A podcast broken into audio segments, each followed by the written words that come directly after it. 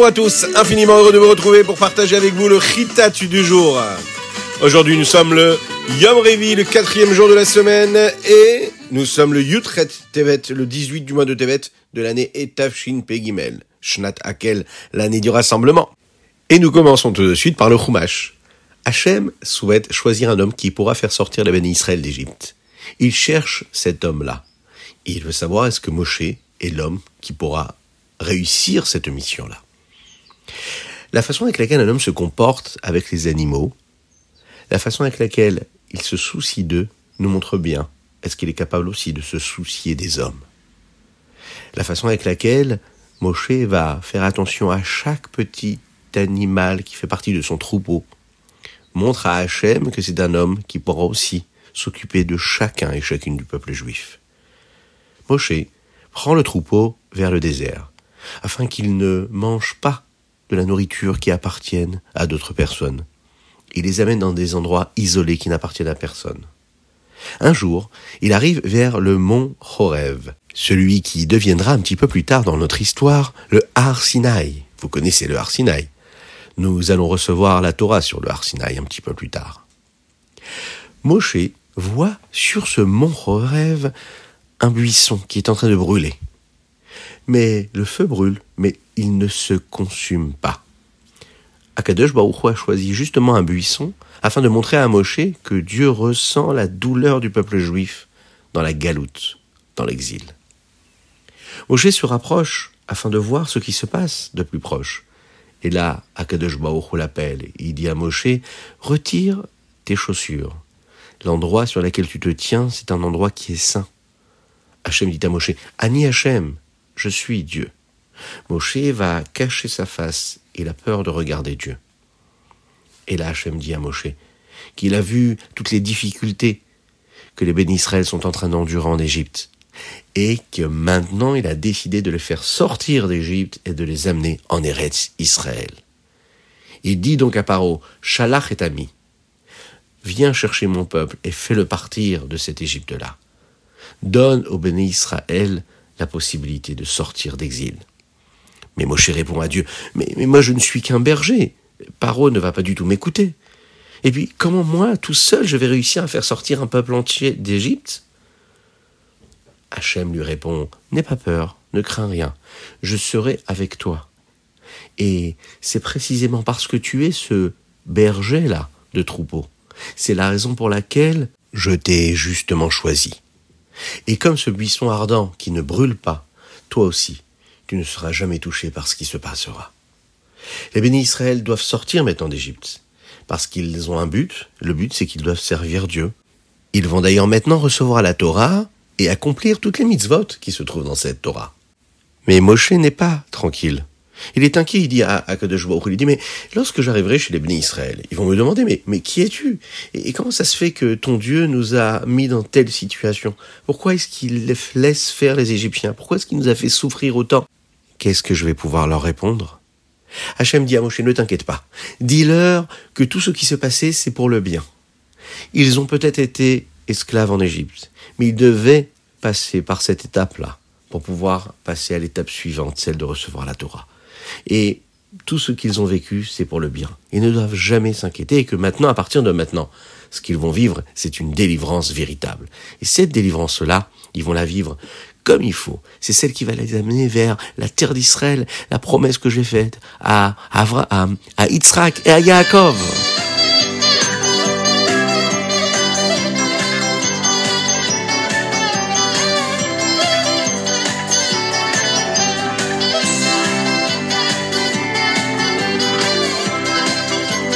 Et nous passons tout de suite au Teilim. Aujourd'hui, nous sommes le 18 du mois de Tevet et nous lisons les chapitres 88 et 89, Péchet et Pétet. Un des éléments dont il est question dans le chapitre 89, c'est qu'Hachem a donné la royauté à David, à Meller, au roi David et à ses enfants. Il est dit d'ailleurs dans ce texte, Zaro leolam iye. Là maintenant, vous savez, à notre époque, nous n'avons pas de roi juif. Alors, elle est où la promesse de Dieu Celle qu'il a faite à David Ameller que ses enfants seront toujours rois sur le peuple d'Israël? Alors, il faut savoir que Machiach va venir très rapidement. Il va se dévoiler, il va nous délivrer de cet exil dans lequel on se trouve. Et d'où vient Mashiach De la génération de David Ameler. C'est la raison pour laquelle la promesse que Dieu a faite à David Ameler, elle est éternelle. Peut-être que maintenant nous n'avons pas ce roi-là qui est présent. Mais il est en train de se dévoiler petit à petit. Et le Melech HaMashiach, qui lui vient des descendants de David, va se dévoiler et nous libérer de cet exil. Et oui, vous êtes d'accord, on n'en peut plus, on veut Mashiach tout de suite.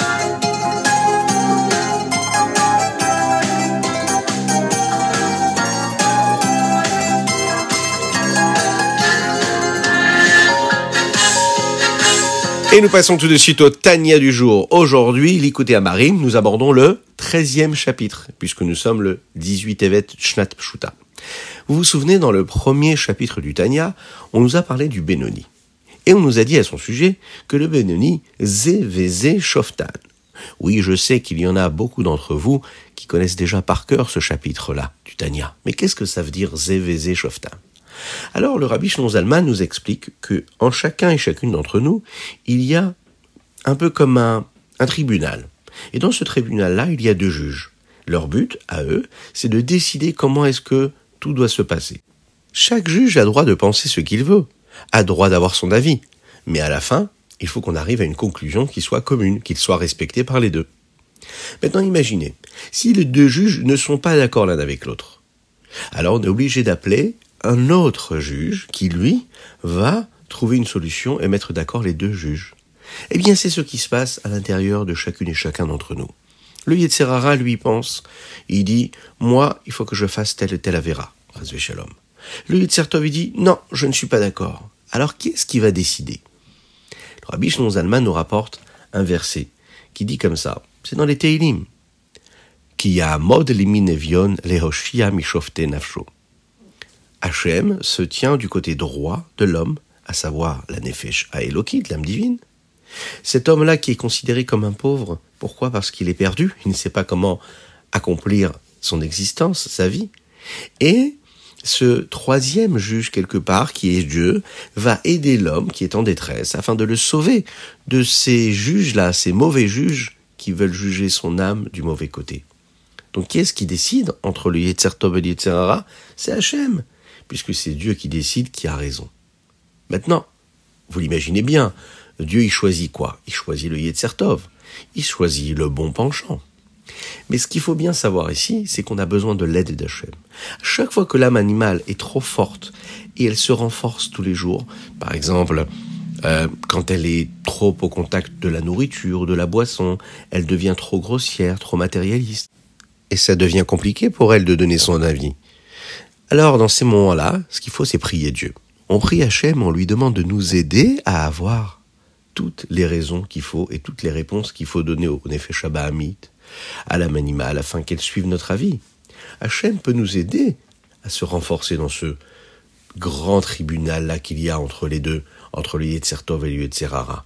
C'est la raison pour laquelle la Gemara nous dit qu'un homme doit toujours se considérer qu'eracha, comme un rachat puisque le Benoni, lui, n'est pas comme le tzaddik qui n'a plus du tout de Yetzerara, qui n'a plus du tout de mauvais penchant.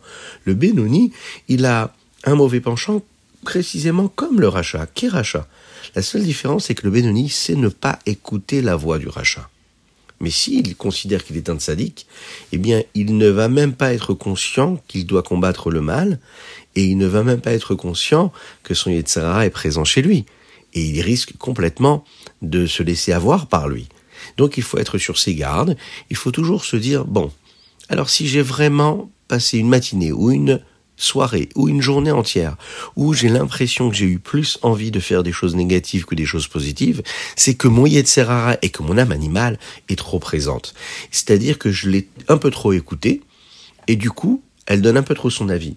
Donc ce qu'il faut faire, c'est renverser complètement la tendance et me dire qu'à partir de maintenant, je dois écouter le Yetzertov. Oui, mais si je n'y arrive pas, eh bien j'appelle Hachem à mon aide.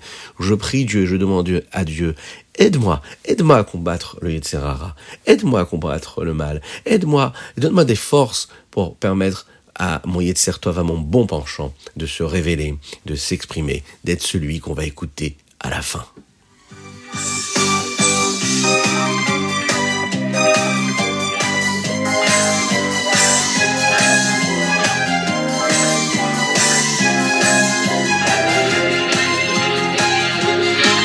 Et nous arrivons au Ayom Yom. Aujourd'hui, nous sommes le Yutret Tevet.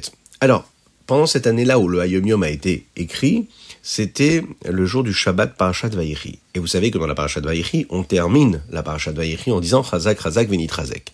Donc le Ayom Yom nous dit qu'il faut bien garder ce minag-là que nous avons à la fin, c'est-à-dire que celui qui monte en dernier dans le Chumash dit Chazak, Chazak, Venit Chazek.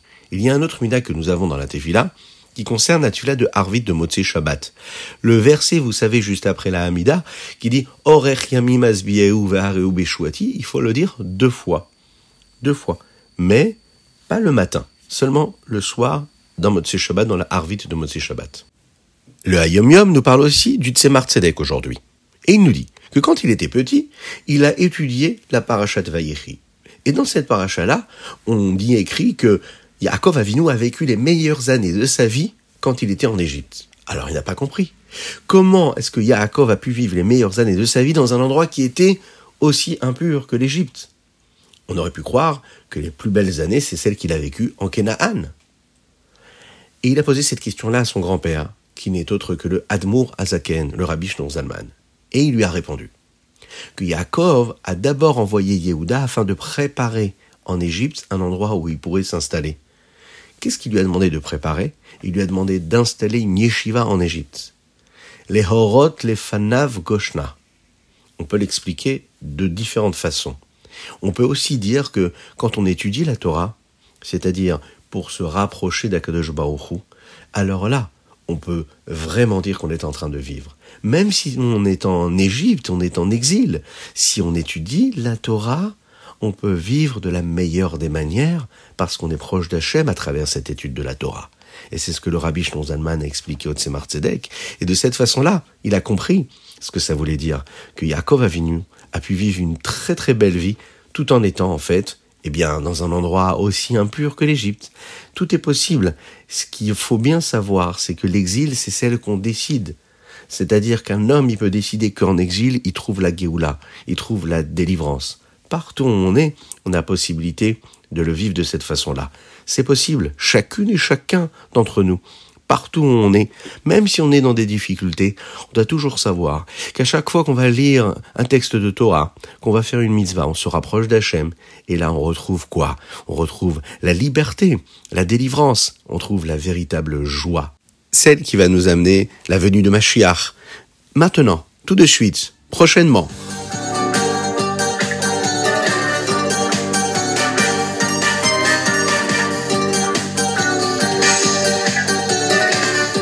Et voilà, c'était le Ritatu du jour. J'espère que vous avez passé un bon moment. N'hésitez pas à le partager avec vos amis. N'oubliez pas de nous envoyer vos dédicaces, vos noms et vos prénoms sur torahaudio.fr. Que Dieu vous bénisse et qu'il vous protège. Passez une excellente journée.